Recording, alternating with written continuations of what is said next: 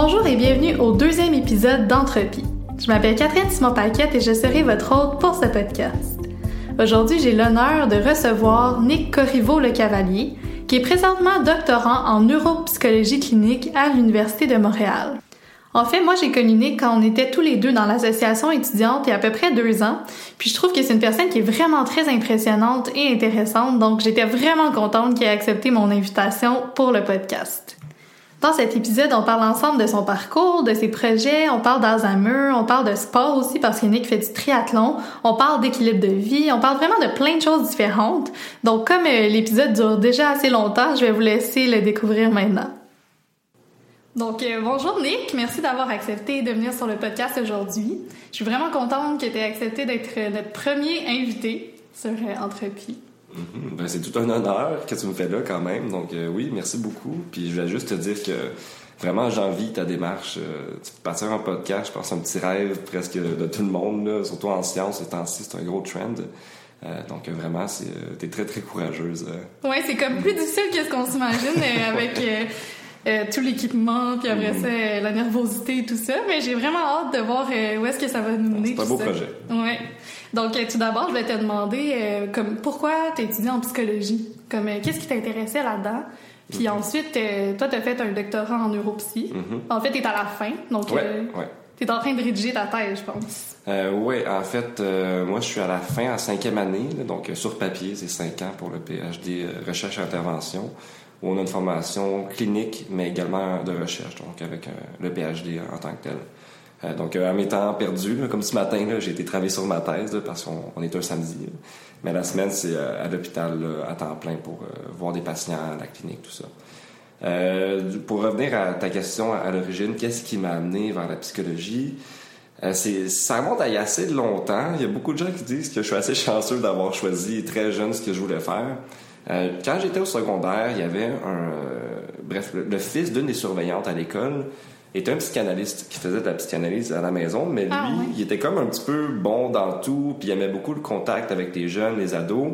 Euh, donc, quand il y avait des contrats ou des professeurs en congé maternité ou maladie, ben lui venait remplacer beaucoup, soit en mathématiques, en anglais, peu importe. Puis il était vraiment très charismatique. Euh, tout le monde l'aimait beaucoup. Euh, vraiment, c'est le genre de prof qui était capable de contenir une classe complète d'adolescents pendant des heures à parler puis à discuter, ce qui n'est pas une tâche facile, on s'entend. Oui, non, c'est ça. puis avec le temps, je me suis intéressé à ça, puis j'en ai parlé un petit peu, puis il m'expliquait un petit peu ses patients, la compréhension de lui-même. J'aimais vraiment ça. Puis quand est venu le cours, euh, en fait, en, quand on est en secondaire 5 ou 4, bref, on veut faire notre choix pour le cégep, puis on mm-hmm. fait nos démarches, on fait l'inscription. Euh, moi, j'ai pas regardé dans quel programme je me suis inscrit. Je voulais voir directement à l'université qu'est-ce qui mène la psychologie.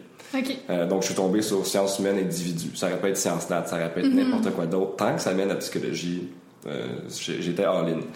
Euh, donc là, je suis allé au cégep, deux ans, donc j'ai fait ça assez rapidement. Puis ensuite, rendu en psychologie, moi, j'ai psychanalyste comme lui à la base. Ah même, ouais, si, même si j'ai fini en neuro, à la base, c'était en psychologie. Pour, je voulais vraiment comprendre l'humain, comment ça fonctionne, surtout la structure de la personnalité, ça m'intéressait beaucoup. pas nécessairement d'être clinicien, mais vraiment au, côté compréhension, mais sans avoir le mot recherche en tête. Mm-hmm. Euh, mais une fois rendu au bac, euh, j'ai pris des cours de personnalité quand même. J'ai vraiment adoré. C'était fort, euh, c'était fort intéressant.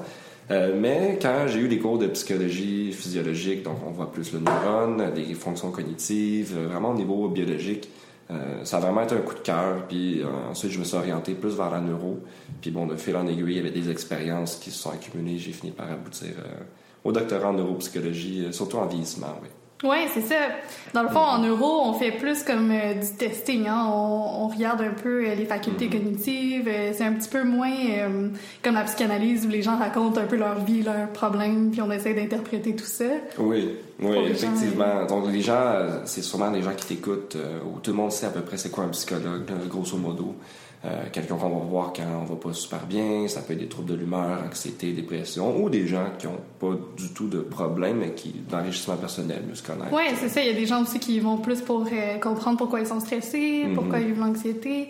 Mais euh, dans le fond, en neuro, quand tu travailles à l'hôpital, toi, tu travailles à, à l'Institut de gériatrie, donc avec des personnes âgées. Exactement. Donc nous, ce qu'on va faire en neuropsychologie, ce qui est peut-être moins connu de la plupart des gens, c'est on va faire l'évaluation. Ben, bon, il y a des gens qui travaillent en intervention, en réadaptation en neuropsychologie. Je vais peut-être moins aborder ça parce que je m'y connais pas beaucoup, puis c'est un peu moins fréquent, euh, malgré que ce soit vraiment un domaine super intéressant.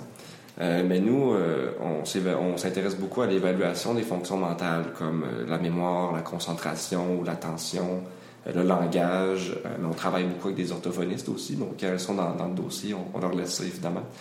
Et puis, on, veut voir un peu le profil cognitif de la personne. Qu'est-ce qui va bien? Est-ce que la personne a une bonne mémoire ou des bonnes fonctions exécutives? ou est-ce que ça va moins bien? Et puis, à ce moment-là, quand on voit qu'il y a des difficultés, euh, comparativement à des gens qui ont le même âge, le même profil, niveau d'éducation, on peut donner des recommandations à la maison pour essayer de pallier à ces difficultés-là. Mais il y a aussi les recommandations plus au niveau médical. Donc, euh, si on trouve que le diagnostic n'est pas très clair, puis pour le gériatre, en fait, qui nous réfère le patient, c'est pas clair non plus, on peut demander de revoir la personne plus tard, de passer une imagerie euh, cérébrale pour peut-être essayer de clarifier le diagnostic. Et puis, euh, effectivement, on va aussi voir si le profil cognitif de la personne va correspondre à une entité diagnostique. Dans mon cas, évidemment, c'est plus des, des, démences, des maladies neurodégénératives comme maladie d'Alzheimer, euh, démence frontotemporale et autres, là, parce qu'il y, en a beaucoup plus que la maladie d'Alzheimer. Euh. Oui, c'est ça. Mm-hmm. Est-ce que tu as toujours su que tu voulais travailler avec des personnes âgées? moi, j'ai toujours pas mal su que je voulais regarder mm-hmm. l'enfance, dans le fond, travailler avec les enfants, les familles. Euh, mais tu vois, je suis passée aussi par les personnes âgées. Quand j'étais au, au cégep, j'ai travaillé ah dans un institut, euh, en fait, un centre d'hébergement pour les mhm. personnes âgées. Puis, euh, moi, personnellement, j'ai trouvé ça extrêmement difficile de travailler avec cette clientèle-là. Mhm. Mais, ouais, c'est ça. Comment t'as fait pour, Euh, en fait, ça a été une, question d'opportunité au début. Euh, je savais que moi, je voulais travailler surtout en imagerie cérébrale. Donc, euh, déjà en première année de bac, je trouvais ça fascinant de voir le cerveau, mm-hmm. les images de cerveau, comment ça fonctionne. Mm-hmm. et puis, donc, au début, c'était ça mon attrait principal, mon intérêt principal plutôt. Et puis, euh, bon, on, comme on sait au bac en psychologie, on essaie de trouver un petit peu euh, des occasions de, de, de, faire de la recherche, des expériences un peu à mm-hmm. gauche, à droite, peu importe dans quel laboratoire, le contexte, on choisira après. ouais, c'est ça, on va être un peu, euh, ouais. Exact. Et puis, euh, donc, en faisant la revue des professeurs au département de l'Université de Montréal, où j'ai fait mon bac, j'ai vu qu'il y avait, bon, il y avait Sylvie Belleville, qui est ma directrice de thèse actuelle. Euh, je l'ai contacté pour savoir si elle était intéressée à avoir un étudiant et puis j'ai fait un laboratoire 2 avec elle, qui est un cours juste d'une session de 1 à 1 dans le laboratoire. Ça n'engage pas beaucoup, donc c'est surtout, euh, c'est juste pour une session. Et puis, euh, donc moi, je savais pas que j'avais le vieillissement plus qu'une autre population mhm. nécessairement, mais ça a vraiment bien été. J'ai vraiment mis le contact avec les personnes âgées. le domaine d'études qu'on faisait, c'était vraiment intéressant. Et puis, j'ai fait un, un, stage d'été avec elle, ensuite un honors avec elle, et puis plus que ça allait, plus que je, je commençais à bien, euh, comment dire, pas assimiler, mais à bien m'approprier le, le, domaine. Et puis, euh, donc, de fil en aiguille, j'ai fini par aboutir dans son laboratoire. On avait bien comme on travaillait ensemble. Mm non, non, c'est vraiment important. Pour un doctorat. Donc, c'était vraiment petit à petit. Euh, et puis, en, en travaillant là-dedans, on voit que les personnes âgées, c'est c'est une population vraiment fascinante ou qui ont des besoins particuliers, qui ont un apport particulier à la société, euh, et puis qui euh, sont atteintes par des maladies aussi qui sont euh, très très biologiques. Donc, mm-hmm. contrairement aux enfants où, moi c'est plutôt l'inverse, les enfants, j'ai bien aimé le contact dans mes stages, mais c'est les maladies, mais en fait pas des maladies, mais les troubles qui leur sont spécifiques. C'est un peu flou dans ma tête, des troubles d'apprentissage, des troubles développementaux, il n'y a pas de marqueurs biologiques, c'est pas une pathophysiologie claire, mm-hmm. contrairement aux maladies neurodégénératives, on sait c'est quelle protéine qui vient affecter quel réseau, euh, mm-hmm. comment ça se manifeste au niveau quotidien, la, la mémoire, bref. Donc c'est vraiment plus le côté biologique aussi des maladies neurodégénératives qui m'a qui m'a beaucoup euh, attiré vers cette population-là. Oui, c'est vrai que quand on regarde les enfants, c'est beaucoup aussi la famille, l'environnement, mm-hmm. comment euh, tout ça interagit ensemble, mais Effectivement, quand on regarde le vieillissement, on a beaucoup de recherches qui montrent euh, qu'est-ce qui se passe dans le cerveau, puis pourquoi les gens tombent malades, euh, comment ça évolue dans le temps aussi. Souvent, comme la maladie d'Alzheimer, au début, c'est vraiment moins pire, puis après ça, ça dégénère. Mm-hmm. Euh, D'ailleurs, ça m'amène à, à, parler un peu de ce que toi tu fais. Tu as dit que tu aimais beaucoup l'imagerie cérébrale, mais dans le mm-hmm. fond, Nick, tu regardes le cerveau, qu'est-ce qui se passe durant certaines tâches, je mm-hmm. crois. Euh, chez les patients qui sont atteints d'Alzheimer et aussi chez des Mhm. personnes âgées qui n'ont pas du tout de diagnostic. Oui.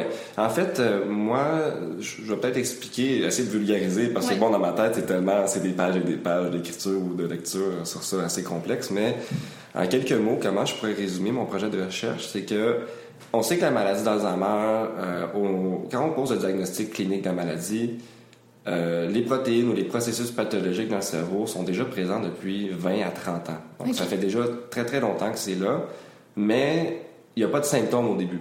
Ou, euh, rendu à un certain point, il y a des symptômes, de- des troubles de mémoire, mais c'est assez léger. Donc, ça ne vient pas interférer nécessairement avec le fonctionnement de euh, l'individu.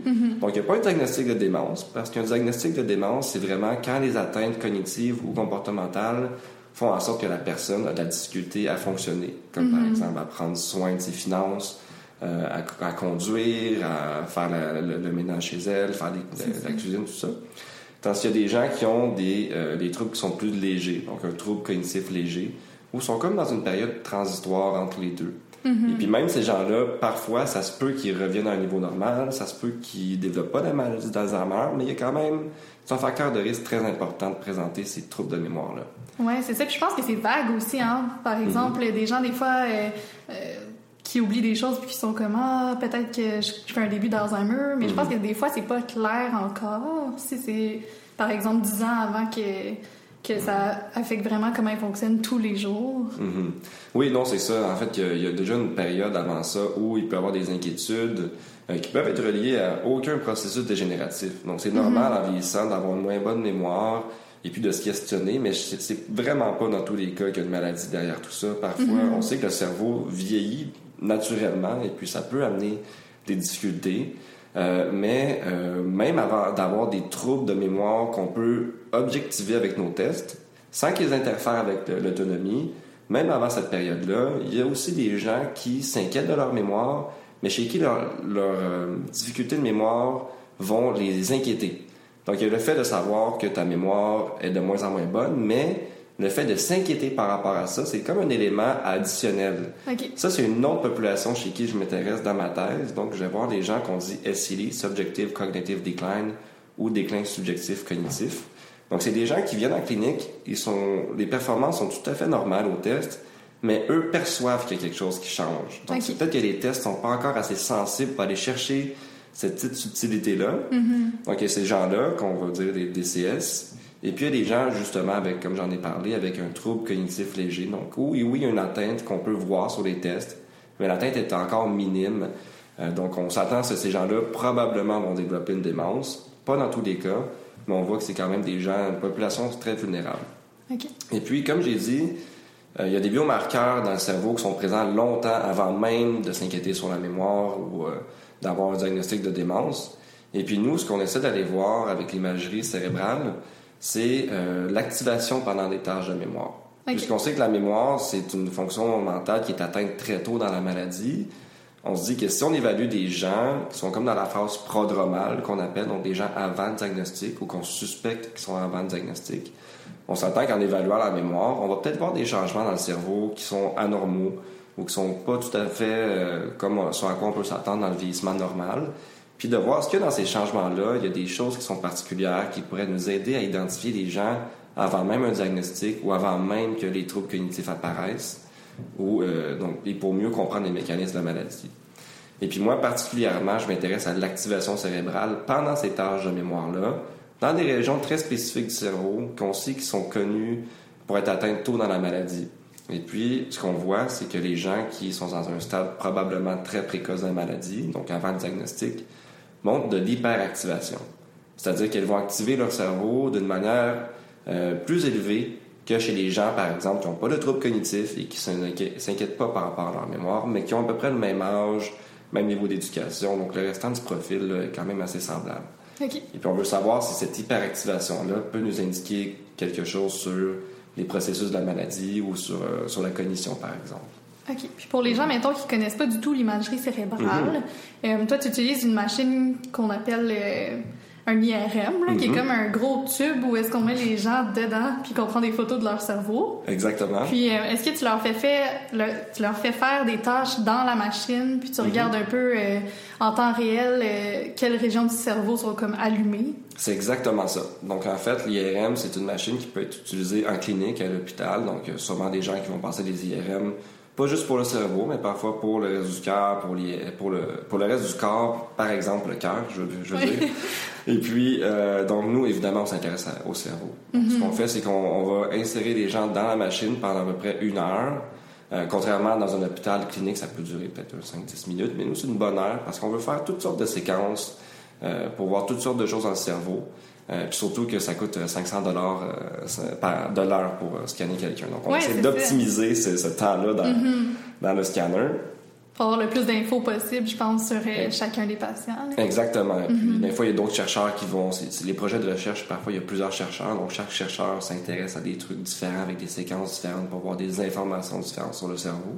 Mhm. Mais nous, c'est ça. On- notre séquence à nous, là, sur laquelle on, s'intéresse, c'est les gens vont aller dans le scan et puis on va leur faire faire une tâche de mémoire. Donc, un petit écran, on leur donne une petite manette euh, pour qu'ils puissent répondre. Et puis, c'est pendant, pendant la tâche qu'on va aller voir comment le cerveau s'active. Et puis, euh, par la suite, là, une fois sur mon ordinateur, là, je peux aller peaufiner les analyses pour voir s'il y a des régions précises. Là. Mhm, pour pouvoir euh, faire des liens entre la tâche puis le cerveau. Oui, exactement, oui. Mais c'est vraiment un, un vraiment beau projet, puis c'est aussi un gros projet, je pense, pour les gens qui nous écoutent. C'est vraiment beaucoup de travail euh, de recruter, d'aller chercher des gens qui sont un peu malades, si je pourrais dire, là, qui, qui ont des symptômes, mettons, des gens qui sont Mhm. diagnostiqués. Euh, aussi, tu as un groupe contrôle, j'imagine, Oui. euh, des personnes qui n'ont pas du tout de maladie. Exact. Puis comme ça, tu peux comparer les gens qui ont des, des plaintes, dans le fond, puis des gens qui ont des diagnostics pour voir qu'est-ce qui est différent dans les trois groupes. Mhm, oui. Parce que je pense que c'est vraiment important d'avoir euh, un groupe de comparaison quand on fait de la Mhm. science pour pouvoir vraiment identifier qu'est-ce qui est différent chez les personnes qui sont atteintes euh, d'une maladie. Exactement, parce qu'on va souvent parler de changement ou de différence, mais si, disons, j'avais seulement des patients puis que je vais regarder l'activation dans une région du cerveau, qu'est-ce qui m'indique que l'activation que j'observe est normale ou anormale? Il me faut un groupe de référence pour savoir euh, comment c'est supposé fonctionner normalement pour pouvoir bien faire euh, bien établir la différence au niveau euh, statistique. Mhm. Donc, euh, oui, effectivement, c'est toujours bien important pour d'avoir un groupe contrôle, peu importe le type de recherche. OK. Donc, je me demandais aussi, pourquoi tu penses que ce que tu fais dans ton doctorat, c'est nouveau? Comme, qu'est-ce que ça va apporter à la société, que tu regardes ça en particulier? Comment euh, le cerveau est activé durant certaines tâches, dans le Mhm. fond? C'est une excellente question, en fait, parce qu'on sait que quand on fait un doctorat, il faut toujours amener faut, quelque chose de nouveau, il faut innover. Euh, donc, moi, dans mon cas, c'est euh, l'hyperactivation cérébrale, dont on a discuté un peu plus tôt. C'est un phénomène qui est très peu compris dans la maladie, mais qui peut avoir des impacts qui sont vraiment euh, monstres, vraiment. Euh, parce qu'en fait, quand je vais te donner un exemple, souvent on va vouloir développer des interventions cognitives ou pharmaceutiques pour essayer de ralentir la maladie ou bien de, euh, de retarder les symptômes. Et puis, si on, on fait des interventions cognitives, parfois on va vouloir cibler certaines régions cibles du cerveau, euh, vouloir augmenter l'activation parce qu'on s'attend à ce que l'activation soit bonne pour la cognition. Euh, tandis qu'il y a d'autres études qui, au contraire, montrent qu'une plus haute activation cérébrale mène plutôt à de moins bonnes performances cognitives et aussi peut-être à contribuer à la cascade pathologique dans le cerveau. Donc, va euh, propager des, protéines anormales, va contribuer à la progression de la maladie. Donc, vraiment, on sait que c'est un biomarqueur qui peut être utile à, en premier lieu pour identifier des gens qui sont très tôt dans la maladie.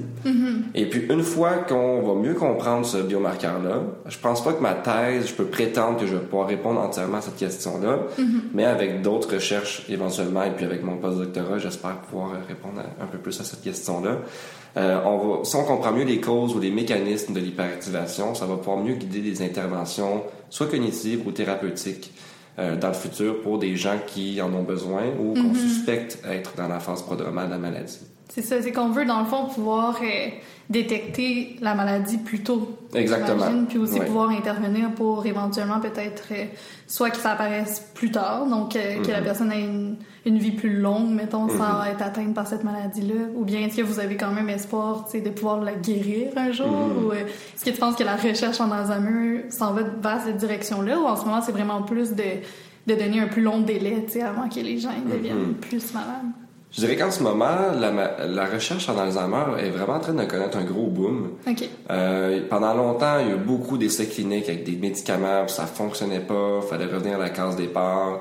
Euh, c'est arrivé assez souvent, euh, surtout parce que les hypothèses principales portaient sur la protéine d'amyloïde, Qui est une des deux protéines nécessaires pour le diagnostic d'une maladie d'Alzheimer quand on regarde le cerveau là, après la mort. là. Donc, c'est avec une, c'est une des protéines qui est nécessaire pour le diagnostic post-mortem ou neuropathologique. Ça, c'est parce que les gens en ont trop ou. euh, Oui, c'est ça. C'est que des accumulations, c'est que c'est une protéine qui va s'accumuler en plaques dans le cerveau, qui va tuer les neurones. Mais depuis 2015 environ, il y a une deuxième protéine qui est aussi nécessaire pour le diagnostic de la maladie, qui est la protéine Tau. Mais cette protéine-là, en fait, on ne pouvait pas l'observer dans le cerveau directement avec l'imagerie euh, moléculaire. Euh, donc vraiment savoir où elle se situe dans le cerveau, comment elle se propage, quelles régions sont plus vulnérables. Ça, on pouvait seulement le savoir à l'examen post-mortem quand la personne est décédée puis qu'on fait un examen sur le cerveau. Mais depuis 2015, on, euh, des chercheurs ont développé des nouveaux ligands en imagerie. Donc c'est un, un produit, disons, un radiotraceur qu'on injecte et puis qui, peut s'attacher à ces protéines-là dans le cerveau. Ah ouais. Et puis là, on peut maintenant les voir pendant, le, pendant un scan. Donc, on peut vraiment aller voir comment cette protéine-là aussi interagit avec l'amyloïde et Mhm. puis comment euh, cette protéine-là a un impact sur la cognition, sur la mémoire. Euh, donc, de mieux comprendre les mécanismes de la maladie. Donc, depuis ce temps-là, je dirais que la, la- la recherche en Alzheimer a pris toute une autre direction euh, pour essayer de mieux comprendre l'interaction de ces protéines-là, mais aussi avec d'autres facteurs comme l'inflammation dans le cerveau, euh, les facteurs vasculaires, c'est-à-dire euh, bon, l'intégrité de la matière blanche, donc entre les neurones, euh, les axones, donc la communi- communication entre les neurones, a d'autres altérations au niveau plus sanguin qui peuvent arriver. Donc vraiment, là, ça se complexifie de plus en plus, mais le tableau devient un peu plus clair. Maintenant, il reste à savoir, est-ce que les, ça- tout ça va mener à euh, des nouveaux médicaments qui vont peut-être être plus complexes, cibler les bonnes, euh, les bonnes protéines, les bonnes altérations dans le cerveau.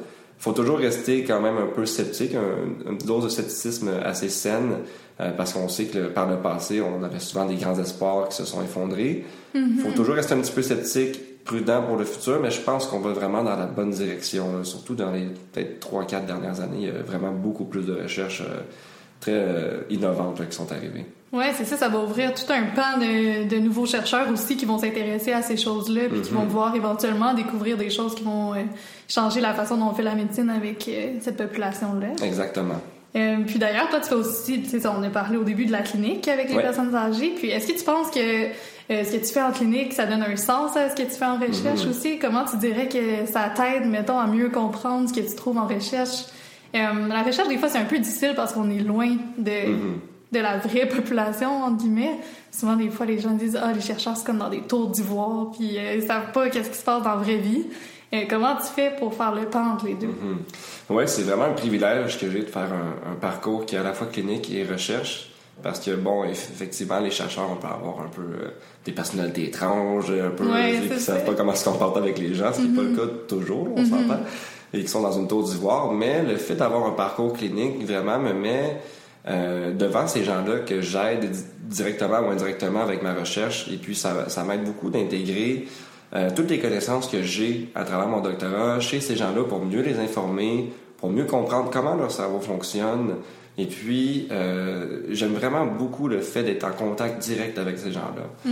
Euh, souvent, je parle à des gens qui sont en neurosciences, qui travaillent dans mon domaine, ou dans d'autres types de, de- de disciplines qui sont reliées euh, à- au, vieillissement, mais qui n'ont vraiment, n'ont vraiment jamais, ils n'ont pas comme la, le, le contact avec ces gens-là. Parce qu'ils n'ont pas bien évidemment ils n'ont pas une formation de clinicien donc ils n'ont pas le droit d'aller faire un diagnostic ou d'évaluer des gens même qu'ils savent pas comment. Euh, mais vraiment euh, ultimement on fait tout ça pour voir ces gens-là pour mieux les diagnostiquer mieux les traiter mieux les suivre dans, dans le temps donc c'est vraiment, euh, j'adore ça en fait, de pouvoir euh, contribuer à ça dans, dans, les deux côtés de la médaille, comme on peut dire. Oui, vraiment, c'est mm-hmm. vraiment quelque chose qui est spécial, je pense. Mm-hmm. Puis, mais c'est aussi un but du podcast Entropie de faire connaître les scientifiques qui mm-hmm. sont derrière les connaissances parce que justement j'ai envie un peu de briser les préjugés justement de la personne qui est super euh, antisociale puis qui travaille toute seule dans son bureau. Parce que c'est vraiment pas tout le monde. Puis euh, mm-hmm. il y a beaucoup de cliniciens des médecins aussi qui travaillent aussi en recherche. Donc ils font partie des deux équipes l'idéal c'est que tout le monde travaille ensemble parce que je pense que chaque personne peut apporter vraiment quelque chose de différent dans une équipe euh, sur la recherche euh, puis aussi, je me demandais pour les auditeurs, peut-être qui ont des proches atteints d'Alzheimer ou mhm. qui connaissent des gens qui sont atteints d'Alzheimer. Euh, Est-ce que tu aurais un peu des conseils pour eux? Euh, ça doit être vraiment difficile des fois de voir euh, des gens que t'aimes, mettons, qui se souviennent plus, je sais pas, de ton nom, qui se souviennent plus c'est qui. ça doit être vraiment particulier. Est-ce que... Mhm. Ben, c'est sûr que c'est un... Si on parle d'une personne, disons, avec un proche qui est diagnostiqué, qu'on sait que c'est la mhm. maladie, c'est sûr que c'est un deuil à faire, on s'entend. Mm-hmm. C'est pas facile. Puis il y a des choses qui sont à faire que je vais pouvoir aborder un petit peu, mais il faut quand même s'attendre à ce que euh, la personne ne va pas nécessairement aller mieux. Donc, c'est une maladie qui est malheureusement dégénérative. Donc, avec le temps, il va y avoir de plus en plus de pertes juste euh, jusqu'à la fin de la vie. Euh, donc, ça, c'est sûr que c'est quelque chose qui est difficile à entendre ou difficile à assimiler, à faire le deuil, parce que, bon, habituellement, quelqu'un qui décède d'autres causes, comme une crise de cœur, par exemple, mm-hmm ben bon, tout s'en va d'un coup. Mais là, c'est mm-hmm. vraiment pour faire le deuil de la personne pendant qu'elle est encore en vie, puis qu'elle nous oublie un peu, puis bon, à part ses repères, changement de comportement dans la personnalité. Donc vraiment, euh, c'est premièrement, essayer d'être patient. C'est sûr que euh, les gens peuvent consulter toujours là, si oui, vraiment, ou quoi que ce soit pour essayer de, de s'adapter à tout ça.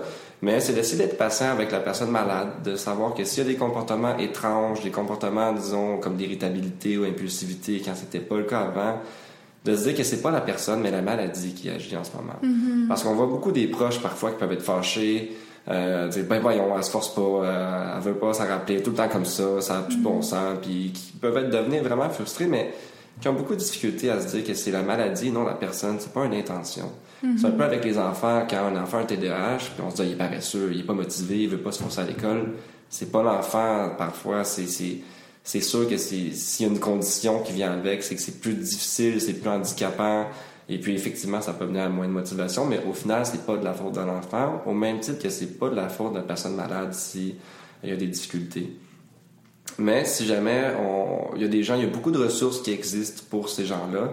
Euh, on parle par exemple de Société Alzheimer euh, ben, au Canada, puis aussi au Québec, qui ont beaucoup de bénévoles, ils ont des ressources euh, qui peuvent être vraiment, on peut aller voir sur leur site internet, euh, donc, juste marquer Société Alzheimer Québec ou Canada sur mhm. Google, il faut avoir tout plein de ressources. Maintenant, pour les personnes qui s'inquiètent mais qui n'ont pas de diagnostic, évidemment, euh, ben, c'est sûr que si la personne a des pertes de mémoire de plus en plus fréquentes, euh, qui peuvent être un peu anormales. Donc, c'est normal d'oublier de temps en temps, mais d'oublier vraiment de plus en plus souvent, disons dans les deux, trois dernières années, qu'on voit peut-être des changements dans le comportement, peut-être plus d'anxiété, des symptômes dépressifs qui peuvent accompagner le début de la maladie évidemment, ne pas hésiter d'aller voir un médecin de famille si les gens en ont, ou euh, d'aller se faire référer en clinique euh, spécialisée comme euh, des cliniques de mémoire. Il y en a tout plein. Il y en a au Douglas, il y en a à Jean Talon, il y en a à l'Institut de gériatrie, évidemment. Donc, vraiment, pour avoir le cœur net. Vraiment, c'est la notion de changement qui est importante. Quand on remarque des changements qui sont proches. Parce que moi, si je prends l'exemple de ma propre grand-mère, elle n'a pas une bonne mémoire, mais elle n'a jamais eu une bonne mémoire. à chaque fois, j'essaie de la rassurer parce que moi, je veux pas de changement chez elle. C'est vraiment juste euh, des oublis qui ont toujours été là. Donc, euh, j'ai pas d'inquiétude mm. pour elle. J'essaie de le répéter à chaque fois que je la vois. Mais si je voyais des changements arriver, là, je m'inquiéterais un petit peu plus. Puis, dernière chose aussi.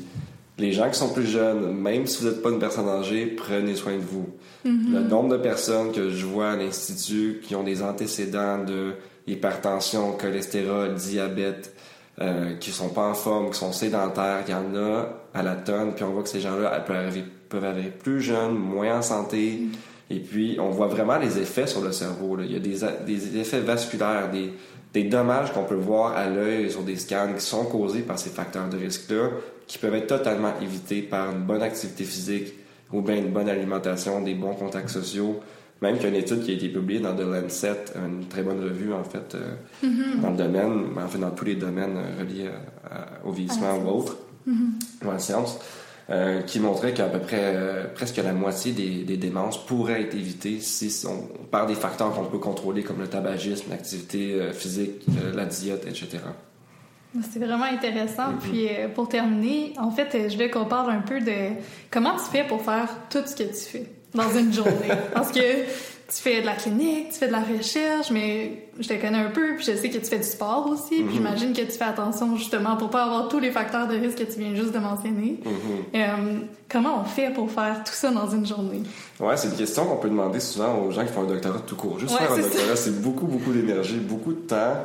Euh, mais en plus, quand on voit des gens, toi aussi, tu fais beaucoup de sport, tu été impliqué mhm. dans, la politique étudiante comme moi, beaucoup aussi. Donc, des fois, qu'il y a des choses qui s'ajoutent et qui sont pas obligatoires, on se mhm. demande comment ces gens-là finissent par y arriver. Euh, mais moi, je dirais que c'est peut-être pas fait pour tout le monde non plus de se donner dans le sport autant que toi ou moi, que toi tu cours des mhm. marathons, moi je fais des triathlons. Euh, ou, euh, je pense qu'on est des personnes intenses en général. c'est peut-être des personnalités. Donc, effectivement, moi, dans mon cas, ce qui me sauve beaucoup, c'est que je suis une personne extrêmement disciplinée. Là. Moi, me lever à 5 heures du matin pour aller faire mon sport avant ma journée, ça me dérange pas du tout, même que ça me je vais être beaucoup plus en forme si je fais du sport le matin. Mm-hmm. C'est de choisir ces bons moments, de pouvoir même des fois avec dans l'agenda carrément de mettre des, espaces pour ce qu'on veut faire. Euh, mm-hmm. mais de respecter son propre rythme. On, parle beaucoup de ça dans, le milieu académique, que les gens, bon, la, work-life balance qu'on appelle, mm-hmm. puis bon, des fois que ça va trop loin. Il y a des gens qui travaillent très bien, puis que ça va super bien, faire 60 heures semaine, puis à jamais arrêter, parce que c'est leur style, c'est leur rythme. Mais là où est le problème, c'est qu'il y a des gens que c'est pas fait pour eux. C'est pas une question d'être moins bon, être moins fort. C'est vraiment juste une question de différence dans le style. Euh, ou comment ou les autres obligations qu'on a dans la vie qui font en sorte qu'on peut pas travailler 60 heures semaine ou que c'est mm-hmm. bien correct aussi la manière de prendre un break. Donc c'est vraiment de respecter son propre rythme. Il y a des gens, euh, même si on aimerait que tout le monde soit vraiment impliqué dans le milieu étudiant, que ça va progresser une cause commune, il y a des gens pour qui c'est pas possible ou que ça intéresse pas du tout, c'est tout à fait normal qu'ils veulent mettre leur énergie ailleurs. Oui, j'aime vraiment l'aspect de personnalisation un peu. Là. Mm-hmm. J'imagine que les gens se mettent beaucoup de pression pour faire entrer plein de choses dans leur horaire. Mm-hmm. Puis des fois, on a tendance beaucoup, en tout cas dans le milieu, dans le milieu académique, à se comparer à tout le monde et à avoir l'impression qu'on fait tout le temps moins que les autres. Mais euh, non, c'est ça. Je pense que c'est vraiment important de s'écouter. Puis euh, pour les gens qui essayent de faire plein de choses en même temps, je pense que ce que tu as mentionné, de bloquer du temps, c'est vraiment important. Moi, je pense vraiment que les routines, c'est utile de faire toujours, mettons, le sport le matin ou de le faire euh, à chaque mercredi soir. Je pense que c'est vraiment un truc euh, qui peut Même quitte à faire des activités sociales. De, oui, de, samedi soir, mm vendredi soir, c'est sûr que je vais voir mes amis, on va faire un escape room, on va aller souper, ou bien il y a tel mardi, moi j'ai, manqué Cosum le mardi mm-hmm. soir que je, je, je, déroge pas, je vais à chaque fois, je vais jamais le manquer pour aller travailler. Des fois, on a toujours l'impression que tout est sur nous, qu'on n'a pas le choix, qu'on a des deadlines, mais euh, si on respecte pas notre propre rythme, ben, même si on travaille 80 heures semaine, ça sera pas 80 heures productives. Non, c'est ça, ça fonctionnera mm-hmm. pas. Puis de toute façon, après, ça peut mener aussi à de l'épuisement. Oui, effectivement. À plein d'autres choses. Mm-hmm. Euh, je voulais te demander aussi, euh, c'est quoi la suite pour toi? Je pense mm-hmm. que tu vas faire un post-doctorat. Pour ceux qui savent pas, en fait, quand on fait un post-doctorat, on va travailler dans un autre labo. D'habitude, un endroit différent où on a fait notre doctorat. Puis ça, ça peut durer quelques années. Est-ce que toi... Euh, oui, en fait, euh, dans mon cas, euh, c'est tout un changement dans ma vie. Parce que tu sais déjà un petit peu, mais moi, je m'en vais à la Mayo Clinic, qui est aux États-Unis, à Rochester, au Minnesota. Donc, c'est une institution assez célèbre quand même, où il y, a il y, a toutes sortes de gens qui ont été traités, des gens, tu sais, des présidents américains, tout ça.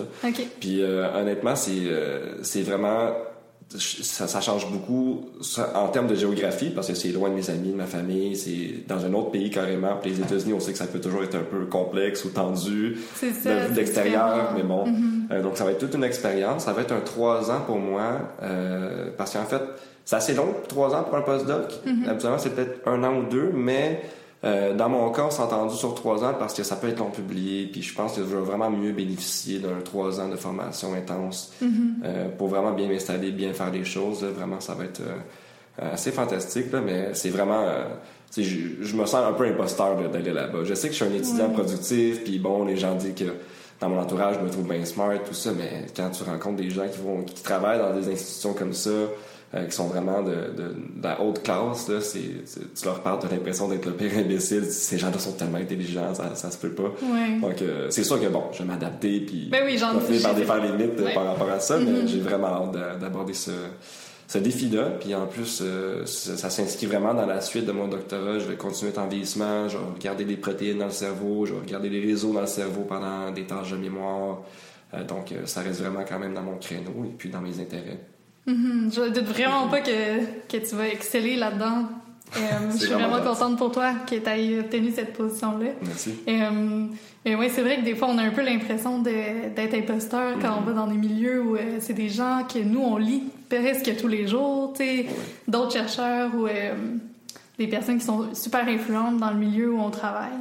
Mais je pense que c'est important aussi d'assumer nos réussites au Oui, point qu'on c'est assume trop nos échecs parfois. Il y a peut-être un peu de chance dans ça, c'est normal, Mhm, mais il faut se dire à un certain point que si on est rendu là, c'est pas pour rien non plus. Mais non, c'est ça, on Bon, a c'est travaillé la, fort. la Mhm. fausse modestie, c'est sûr, mais non, c'est c'est vraiment exceptionnel de voir. Ben euh, oui.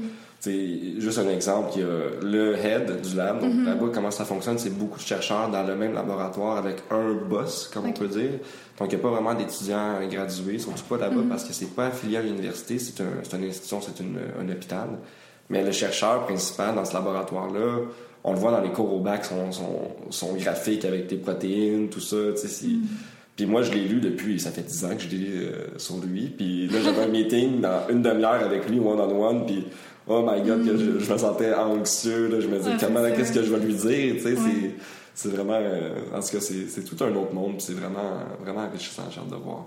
Mais je pense que c'est bien aussi de sortir un peu de sa zone de confort euh, dans des, en allant dans des places comme ça, dans d'autres pays, euh, en explorant des choses qu'on n'a jamais fait avant. Mais Je toi, que tu vises un postdoctorat éventuellement? J'imagine si t'en recherches. Oui, moi je suis au tout début de mon doctorat, Mhm. mais éventuellement c'est sûr que c'est dans les plans. Puis euh, j'espère aussi pouvoir voyager pendant mon doctorat, aller Mhm. faire des stages euh, en Europe, aux États-Unis. Je pense que c'est vraiment important. Tu moi ça me stresse vraiment beaucoup d'aller habiter ailleurs. C'est vraiment pas un secret. Mais je pense que c'est vraiment important de faire pareil. Tu de, de se pousser à aller où est-ce qu'on qu'on n'est jamais allé avant. Excellent, Puis, super euh, ça. Oui. Puis euh, pour finir, dans le fond, euh, je demander euh, qu'est-ce que tu penses que la science peut apporter à la société, tu sais, aux gens qui sont qui payent pour la science dans le fond, parce que pour ceux qui savent pas, en fait, les universités puis les chercheurs sont payés par des fonds publics, fait par les impôts essentiellement. Euh, puis je pense que c'est vraiment important qu'on commence à plus transmettre aux, aux gens qui payent pour la science ce qu'on trouve en fait dans nos laboratoires. Puis ça peut vraiment faire une différence dans leur vie aussi. Comme on a parlé un peu des, des retombées de ton étude à toi, de ton projet de doctorat, que ça pourrait faire avancer la science pour qu'un jour on puisse peut-être diagnostiquer l'Alzheimer plus tôt, puis aider à améliorer la qualité de vie des gens qui, qui souffrent de perte de mémoire et tout ça. Euh, évidemment, moi, je pense que c'est vraiment important qu'on se base sur la science pour aussi faire des décisions politiques, pour monter des, des programmes peut-être de prévention euh, chez les enfants, justement, dans les écoles et tout ça. Mais euh, comment tu vois ça, la, la science? De, grande, de manière Ouais. générale, la science avec Ouais. un grand S. Oui. Ben écoute, c'est sûr que là, on est des convaincus ensemble, Mhm. donc euh, en espérant que ton podcast puisse rejoindre des gens qui sont, sont peut-être moins à l'aise ou peut-être connaissent un petit peu moins le, le domaine de la science puis- et ses impacts. Mais évidemment, la science, à travers le temps, a pu répondre à des questions fondamentales que l'humain se questionne, elle peut aider beaucoup de gens, euh, autant au niveau clinique, pour aider Mhm. des gens directement, qu'au niveau fondamental, euh, comme je pense à bon, tout ce qui est... euh, moi, moi j'adore la- l'astrophysique. De, Ok. mais tu sais, je suis pas, j'ai pas aucun diplôme dans ça, mais du- des, des Ouais, trucs très vulgarisés là-dessus, Mhm. ben, les, les nouvelles, ça me fascine, à quel point on peut aller voir le, le monde de l'extérieur, l'espace, c'est vraiment fascinant. Mhm. Puis on sait que même des recherches fondamentales comme ça nous ont amené à apprendre des... euh, c'est ça, c'est des choses comme ça qui ont pu mener au développement de techniques d'imagerie médicale, par exemple. OK. Donc, euh, vraiment, des fois, c'est des, des, des impacts sont très directs, parfois très indirects ou plus loin dans le temps. Mais, euh, donc, euh, de vraiment, qu'est-ce que je pense et comment ça peut aider la société, c'est ça. Ça peut être de manière très directe et indirecte, mais c'est vrai que le lien peut être un peu brisé entre les gens qui payent pour cette science-là, qui contribuent de leur façon, souvent de façon monétaire, et les gens qui produisent la science. Euh, parce qu'en fait, les gens qui le produisent ont des très bonnes intentions, mais parfois le message ne se rend pas nécessairement facilement aux euh, payeurs de- d'impôts. Euh, donc euh, oui, c'est ça. Donc évidemment, dans une époque de fake news où on, des réseaux sociaux où tout peut se propager à une vitesse éclair juste parce que c'est flashy puis que ça a l'air impressionnant, mais que c'est peut-être totalement faux. Euh, c'est certain que les gens, tout le monde doit faire un effort. Donc, je veux pas remettre la faute sur l'individu en tant que tel, ni sur les autorités, mais je pense que faut jamais voir les choses sans nuance, tout noir, tout blanc. Mm-hmm. Je pense que l'individu a quand même un devoir d'essayer de se questionner, puis de voir un peu quel type d'information est devant moi, de demander l'avis de proches ou de dire à des proches parfois qui peuvent propager des, des, des, des choses qui sont fausses et connues pour être fausses, de dire Hum, c'est peut-être une petite réserve sur ça, on va bon, on essaie de- d'aborder le sujet avec des gens. Mais d'un autre côté, je crois que euh, les chercheurs et puis les étudiants aussi qui sont en sciences ont tout intérêt à essayer de, de ben, j'aime le terme anglais de reach out là. Ouais, ouais, Euh, vers le public, de, rejoindre le Mhm. public, ouais. Il y a beaucoup d'organismes ou de revues ou de qui seraient qui- comme je pense à Québec Science ou Mhm. euh, des, des journalistes qui seraient sûrement très ouverts à, à- à- à avoir des petits coups de fil de gens qui sont dans la recherche pour parler de leur projet, de leur, leur impact sur la société. Mais on dirait qu'on est un petit peu frileux par rapport à ça dans le milieu de la recherche, peut-être parce que quand on est étudiant, on se sent un peu imposteur, on se sent un peu euh, sous l'égide de, de notre supervision de recherche. Mais je pense qu'il y a des efforts qui peuvent être faits là-dessus autant au niveau de la formation que de l'initiative des, des étudiants. Euh, donc, je pense qu'il y a un petit trou, euh, un petit gap à, à combler à ce niveau-là. Et évidemment, quand on parle de société, d'impact sur la société, il y a toujours le politique entre les deux qui vient faire l'intermédiaire entre la science et puis euh, le, le public et l'impact sur la société. Donc, évidemment, la politique, c'est guidé souvent par deux choses. Ça va être des valeurs, donc souvent des valeurs qui peuvent, dont la science ne peut pas vraiment répondre. Où on veut orienter nos efforts, nos ressources. Donc, la politique elle peut être très bonne pour ça, et puis c'est pour ça qu'on, on- dans un pays démocratique, un État de droit. Mais la politique a aussi le devoir, quand la science est nécessaire ou la science peut mieux orienter une décision, de l'écouter et puis de pouvoir la considérer parce qu'on sait que ça n'est pas toujours le cas. Puis je ne veux pas faire le, le procès de la CAQ ici Ouais, ouais. nécessairement. C'est, c'est pas spécifique à notre Mhm. gouvernement. Ça peut être quelque chose qui est très répandu à travers le monde. Ouais.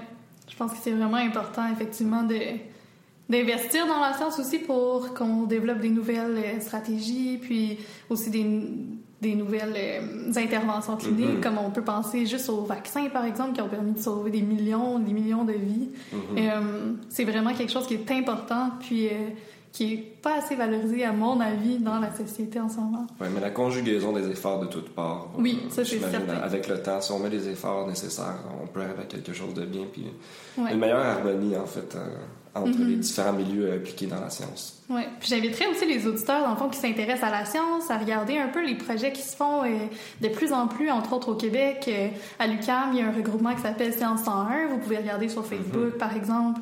Euh, je sais qu'ils vont produire des revues avec des articles vulgarisés, puis aussi éventuellement peut-être des vidéos et des capsules audio. Mais euh, il y a beaucoup d'autres initiatives dans d'autres universités, comme Bistro Brain, excusez, à l'Université de Sherbrooke, puis à l'Université de Montréal, il y a aussi euh, la revue Dire, si, jamais c'est quelque chose qui vous intéresse.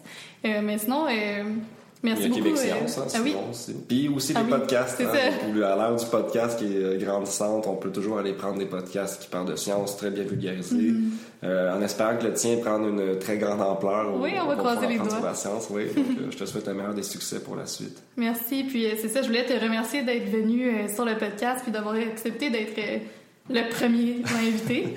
Euh, puis euh, remercier aussi l'auditoire, euh, les auditeurs qui nous écoutent. Puis aussi, si jamais eux ils veulent te trouver euh, Mhm. sur les réseaux sociaux, euh, regarder qu'est-ce que tu fais plus en profondeur, où est-ce qu'ils peuvent te trouver? Ah, c'est surtout Twitter. hein, Ok. C'est ça. hein. Tu sais, t'es un adepte de Twitter un peu comme moi. On, Ouais, on a joué à peu près dans le même temps, mais Mhm. euh, c'est vraiment Twitter que j'utilise pour la recherche. Donc, je, je fais des publications uniquement sur la recherche, pas juste le vieillissement, ça peut être la recherche en général. OK. Euh, des fois, je vais poster des petits trucs, des, des petites blagues par rapport à la recherche aussi, ça peut arriver. Donc, euh, ça va être arrobas Corriveau Nick. Donc, Ok. C-O-R-R-I-V-E-A-U N-I-C-K.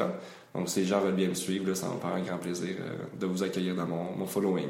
C'est parfait. Puis on va vous mettre euh, ça aussi dans la, dans la boîte d'informations en dessous du podcast. Parfait, merci. Merci beaucoup. Merci.